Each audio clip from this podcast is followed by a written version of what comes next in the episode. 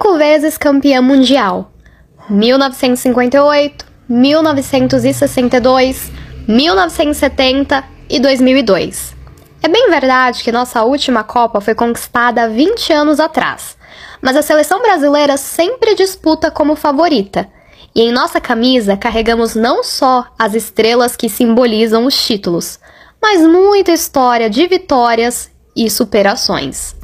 Olá moçada, tudo bem com vocês? Aqui é a Gabriela e você está em uma edição especial do canal História da Moda.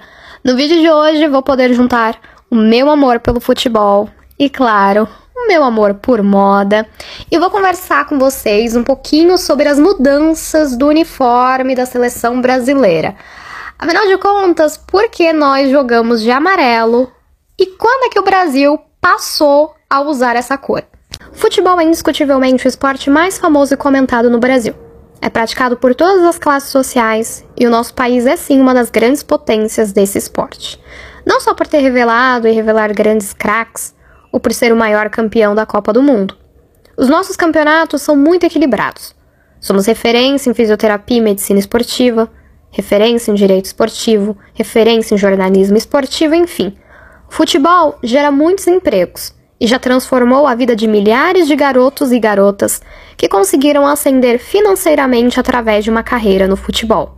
A seleção brasileira foi formada no ano de 1914. Nos primeiros anos costumava jogar amistosos e competições aqui mesmo na América do Sul, tendo ganhado inclusive no ano de sua formação o Super Clássico das Américas contra a Argentina. As primeiras participações do Brasil em Copa do Mundo, no entanto, foram bem diferentes da glória pela qual somos frequentemente lembrados. A Copa do Mundo é a competição máxima do futebol, realizada de 4 em 4 anos desde 1930, com exceção das Copas de 1942 e 1946 que não aconteceram por causa da Segunda Guerra Mundial. A ideia nasceu de Jules Rimet, na época presidente da Federação Internacional de Futebol, a FIFA.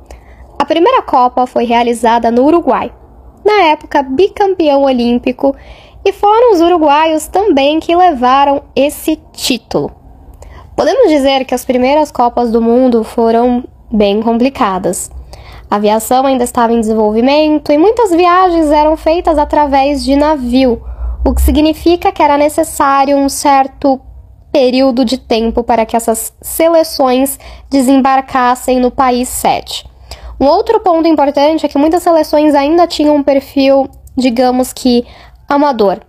Mas mesmo com todos esses problemas, o Brasil estava lá, firme e forte, e é a única, ouviram bem, a única seleção até hoje que participou de todas as disputas de mundial. Levou um pouquinho de tempo para o Brasil começar a se destacar nos mundiais. Então, em 1930, a sede foi o Uruguai, quem ganhou foi o Uruguai. Em 1934, a sede foi a Itália, quem ganhou foi a Itália. Em 38, aconteceu na França, quem ganhou foi a Itália de novo. Em 1942 e 1946, como eu comentei, não teve mundial por causa da Segunda Guerra Mundial e voltou a ter de novo em 1950. E quem sediou a Copa naquela época? O Brasil. E aqui é que a nossa história começa a ficar mais interessante e um pouquinho triste também. Mas antes de chegar nessa Copa de 1950, que ela é muito importante para os rumos do uniforme da seleção, vamos voltar um pouquinho aqui no tempo. O Brasil, por muito tempo, jogou com camisas brancas. Aí você vai perguntar, Gabriela, por que branco então? Eu tentei procurar algum motivo, alguma razão, alguma circunstância e não encontrei muitas motivações. O que eu encontrei na minha pesquisa é que havia um grande respeito em torno da bandeira do Brasil. E havia um certo medo de misturar as cores do nosso país com as cores da seleção, porque a bandeira para aquelas pessoas era uma coisa muito sagrada, era um símbolo sagrado. E por mais que o esporte fosse algo extremamente importante, havia uma necessidade de fazer essa distinção. Mas isso era muito esquisito porque outras seleções jogavam com camisas que lembravam mais as suas bandeiras. Então a própria Argentina, Uruguai, Espanha, e o Brasil jogava de branco. Brasil jogava de branco e azul. Então, as camisas da seleção, elas eram todas brancas, a gola era azul e tinha o escudo da CBD. Hoje equivale à CBF, mas na época era a Confederação Brasileira de Desportos. E o escudo da CBD, obviamente, foi dando uma repaginada no design conforme os anos iam passando. Tá, o Brasil jogou com essa camisa branca por muito tempo. E por mais que o Brasil tivesse demorado um pouquinho para ganhar a Copa do Mundo, não tanto se a gente for parar para analisar. O Brasil foi um dos primeiros é, campeões, mas o Brasil, antes de ganhar a sua primeira Copa, já havia feito grandes participações em outras competições, ganhado títulos que hoje equivalem à Copa América, então era uma seleção respeitada e a camisa branca, por mais que não evocasse a imagem do Brasil, era uma camisa bastante respeitada. E com certeza continuaria branca se não fosse um episódio desagradável que aconteceu lá no Maracanã em 1950. Em 1950, o Brasil foi convidado para sediar a Copa do Mundo e a final ia acontecer lá no Maracanã. Nessa época, o Brasil era considerado a grande seleção a ser batida, era considerada a seleção favorita para ganhar esse título, porque tinha bons jogadores, tinha uma equipe bastante técnica mas as coisas não aconteceram exatamente como as pessoas gostariam que tivesse acontecido. Então, pessoas de diversas partes do país pegaram aviões e foram lá para o Maracanã. O Maracanã ficou extremamente lotado, cheio de pessoas de todos os lados do Brasil que vieram prestigiar a seleção, certos de que o Brasil ganharia a final contra o Uruguai. Mas o destino escreveu por linhas tortas. Em 1950 estava todo mundo muito otimista e eu fui atrás de matérias para ver o que, que o pessoal da época estava falando aí sobre essa final. E eu peguei algumas matérias, principalmente do Correio da Manhã, e vocês vão entender por que, que eu escolhi esse jornal daqui a pouco. Então encontrei uma matéria que dizia assim: No Rio, os uruguaios. Abre aspas. Encontra-se desde ontem no Rio os componentes do selecionado uruguaio que decidirão com os brasileiros o título máximo do futebol mundial. Parte da delegação viajou de São Paulo para a capital por via férrea e parte por via aérea, alojando-se todos em um hotel na rua Paissandu, onde aguardarão o momento da realização da peleja. Surpresos, mas otimistas. A nossa reportagem esteve na concentração dos orientais, onde verificou o ambiente de otimismo com que os mesmos encaram um compromisso decisivo de amanhã. Mostraram-se surpresos com os alarmantes scores obtidos pelos nossos patrícios contra a seleção sueca e principalmente na partida contra os espanhóis, que julgam bastante perigosos pois os obrigaram a um grande esforço para conseguir o um empate quando os enfrentaram. Mesmo assim, encaram com serenidade seu próximo compromisso e adiantam que estão preparados técnica e psicologicamente para oferecer ao público carioca uma boa exibição. Ai, gente, eu tô rindo porque a gente viu uma excelente exibição, né? Só que do Uruguai. Entretanto, o otimismo dos uruguaios não chega ao ponto de se considerarem antecipadamente os vencedores do match. Ah, eu adoro a maneira como eles colocam aqui termos em inglês. Não mudou muita coisa. Já que julgam os brasileiros jogadores excepcionais, né, de qualidade excepcionais e, por consequente, difíceis de abater mas irão a campo com os olhos voltados para a vitória, pois são da opinião que dificilmente conseguirá o Uruguai outra chance como esta de se sagrar campeão mundial de futebol. Então, meus queridos e minhas queridas, o Brasil disputou essa final contra o Uruguai. Era favorito, mas o Maracanã, com 200 mil pessoas, foi calado, pois o Uruguai conseguiu virar e se consagrar como o grande campeão da Copa de 1950. Esse episódio ficou marcado na história do futebol como maracanaço e por muito tempo foi considerado o grande vexame do Brasil em Copas do Mundo, né? Mal sabíamos que nós íamos tomar de 7 da Alemanha, né? Que para mim é um vexame ainda pior. Mas naquela época foi um grande trauma, um trauma muito, muito, muito grande, porque havia muita expectativa. Foi muito frustrante para os jogadores, para a comissão técnica e especialmente para os torcedores. E foi esse jogo que fez o brasileiro sentir aquele baque. Mas eu considero esse jogo muito importante porque eu acho que foi o dissabor de, dessa final que acabou mudando muito o pensamento da maneira como o Brasil passou a encarar o futebol, e inclusive isso foi refletido no uniforme, porque na época o Brasil vestia o que? O Brasil vestia camisa branca. E aí começou a se teorizar que o Brasil perdeu porque o Brasil jogava de branco e que o branco não trazia boa sorte para nossa seleção. O que, sinceramente, sabe que não faz muito sentido, porque o Brasil já havia conquistado outros títulos antes de 1950 jogando com a camisa branca. Mas o pessoal não queria saber. Todo mundo falou: ah, enquanto o Brasil jogar de branco, a gente não vai ganhar Copa do Mundo. E foi aí que o Correio da Manhã, e foi por isso que eu escolhi o Correio da Manhã como uma das minhas principais fontes de pesquisa, Correio da Manhã juntou uma galera né, do jornalismo esportivo e eles começaram a fazer uma campanha para que o Brasil passasse a usar outra cor, porque o branco definitivamente não estava funcionando. Então, o pessoal do Correio da Manhã, eles tinham uma tese de que o Brasil precisava ter um uniforme que traduzisse melhor as cores do país. Não que necessariamente colocasse a bandeira, porque como eu falei, as pessoas de antigamente elas tinham muito cuidado com a bandeira, muito respeito, então a nossa bandeira ela não, não poderia ser banalizada, mas que trouxesse essa força.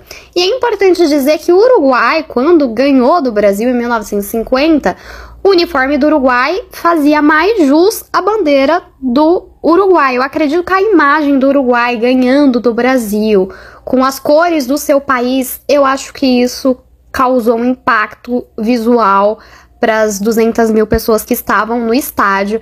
E é por isso que as pessoas falaram: não, a gente tem que jogar com um uniforme que lembre mais o nosso país, porque isso será uma motivação a mais para os nossos jogadores. E foi aí que o Correio da Manhã fez uma série, e quando eu digo uma série, é uma série mesmo, eles fizeram várias matérias propondo essa mudança de uniforme. Mas é claro, essa mudança ela precisava ser aprovada por quem? Precisava ser aprovada pela CBD. E a CBD só ia aprovar se tivesse o apoio popular. E eu vou ler aqui uma matéria que o Correio da Manhã fez para as preparações da Copa do Mundo de 1954, né? Porque 1950 já tinha passado, o Brasil precisava se reerguer e a Copa de 54 era justamente esse momento de fazermos valer toda a, a nossa suposta superioridade, a nossa técnica. Abre aspas. Os esportistas brasileiros têm realmente diante de si a responsabilidade de um grande problema por cuja solução anseiam milhões de torcedores. A Copa do Mundo de 54 deverá representar para o nosso futebol a reabilitação. Por isso, desde já, o acionamos. Procuremos cercar esta fase de preparação de todos os cuidados, prevenir todas as possíveis falhas. Já discutimos, inclusive, a escolha do técnico. Como se na escolha do técnico estivesse a solução desejada. Não resta dúvida, é um fator importante, mas não único. 250 mil brasileiros presenciaram a derrocada no Maracanã da seleção apontada unanimamente pela crônica internacional como a mais técnica do mundo, a mais poderosa. 250 mil brasileiros presenciaram a vitória de uma seleção de fibra sobre uma seleção de técnica presenciaram a mística de uma camisa de uma tradição olímpica, vencer a auréola de uma pretensa superioridade. Pretensa, porque no futebol, como em todos os esportes, ou como em todo confronto humano, a coragem, o amor, o idealismo são fatores imprescindíveis que transfiguram batalhas, mudam as perspectivas da história. Venceu com os uruguaios o simbolismo. Comecemos então vida nova, cerquemos de simbolismo, de amor, as nossas cores, a nossa camisa. Mas perguntamos: reúne a inexpressiva camisa branca da CBD condições que a permitem nos representar simbolicamente? O branco não nos diz coisa alguma. Não pode representar o Brasil, um país tropical, de céu muito azul, de vegetação muito verde, de muito sol, de sentimento latino. O branco não existe na nossa paisagem. Não se identifica com as nossas emoções.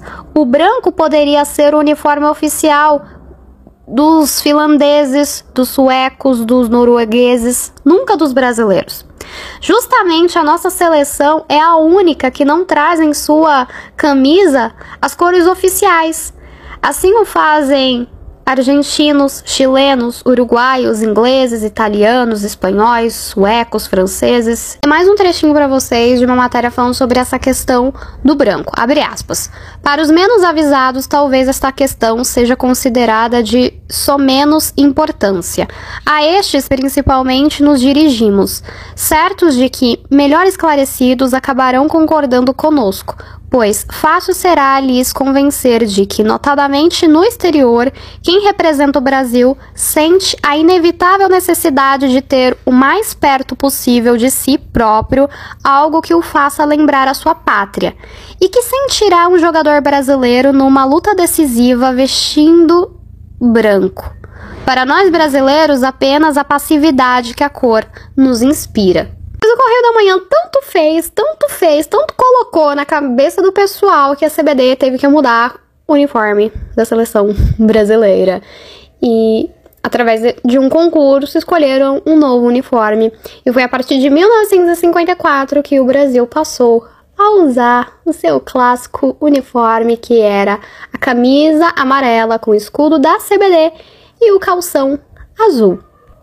Em 54 o Brasil não foi campeão né? O que foi aí de novo um de sabor. Mas em 58, sim, o Brasil foi campeão. O Brasil jogou a Copa inteira com seu uniforme amarelo, só que o Brasil jogou a final de 58 com a Suécia. E a Suécia, ela tinha o direito de jogar com seu uniforme principal, e o uniforme principal da Suécia era amarelo, então o Brasil teve que jogar com o seu segundo uniforme, que era o azul. E aí, para convencer os jogadores, foi falado que eles estavam usando o manto da Nossa Senhora. E o primeiro título de Copa do Mundo o Brasil conquistou não usando o amarelo, mas usando o azul. O amarelo só apareceu numa camisa campeã quando o Brasil ganhou a Copa de 1962. Agora vamos fazer um resuminho aqui, né, das características dos uniformes que a seleção usou e foi campeã, né? Porque não vai dar para falar de todos os uniformes da seleção brasileira porque foram muitos. Então, em 1958, como eu falei, o Brasil jogou praticamente a Copa inteira com o seu uniforme amarelo. Então, a gola e as barras das mangas eram verdes, camisa amarela, escudo da CBD, shortzinho azul na lateral branco. Mas o Brasil disputou com a Suécia na final e teve que usar o seu uniforme reserva azul. E aí a gente pula lá para 1962, que o Brasil também foi campeão. E aí o Brasil usou uma camisa de manga longa, gola verde, detalhe da manga também em verde, calção curto, tinha até um negocinho de amarrar, meia branca, detalhe também em, em verde e amarelo nas meias e o escudo da CBD. Em 70, os shorts de futebol da década de 70, eles costumam ser bem curtos, então, para quem gosta de ficar admirando perna, canela de jogador de futebol, a década de 70 é um prato cheio e por isso os, os shortinhos são bem curtos mesmo. E aí já era um, um, um novo design na gola da, da camisa. Era uma gola mais simples. É um uniforme bem simples. Eu acho que a, o uniforme da década de 70 é o uniforme mais simples da nossa seleção. E aí a gente pula para 1994. O Brasil ficou um um tempinho aí sem ganhar título, só vai ganhar de novo em 94. E eu acho o uniforme de 94 bem estranho, porque ele tem muitos detalhes. Então ele tem um short azul que tinha o símbolo da CBF, porque já não era mais CBD, né? CBD, CBF, já tinha tudo desmembrado. E aí, nesse short também tinha o número dos jogadores. Na meia também tinha o símbolo da CBF. A camisa, naquele mesmo esquema amarela, no meio tinha o número do jogador, o símbolo da CBF e uma marca d'água de fundo horrorosa com o escudo da CBF. E uns detalhezinhos, uma listra verde na manga, uma coisa horrorosa, gente. Eu não gosto desse uniforme, eu acho muito, muito, muito over. E em 2002, né, o nosso último título, né, o nosso uniforme era aquele mesmo esquema. Shortzinho azul, nesse shortzinho tinha o número do jogador, tinha o símbolo da CBF e tinha umas riscas verdes e claro, também o número do jogador no meio da camisa. Eu acho que com o passar do tempo, infelizmente, a camisa da seleção foi ficando mais e mais estranha, mas eu acho que nada supera a camisa da década de 90, de 94, eu acho muito feia. E claro, é importante a gente falar que conforme o futebol foi ficando cada vez mais popular, ganhando cada vez mais prestígio, as seleções foram sendo cada vez mais profissionais no sentido de buscarem patrocinadores.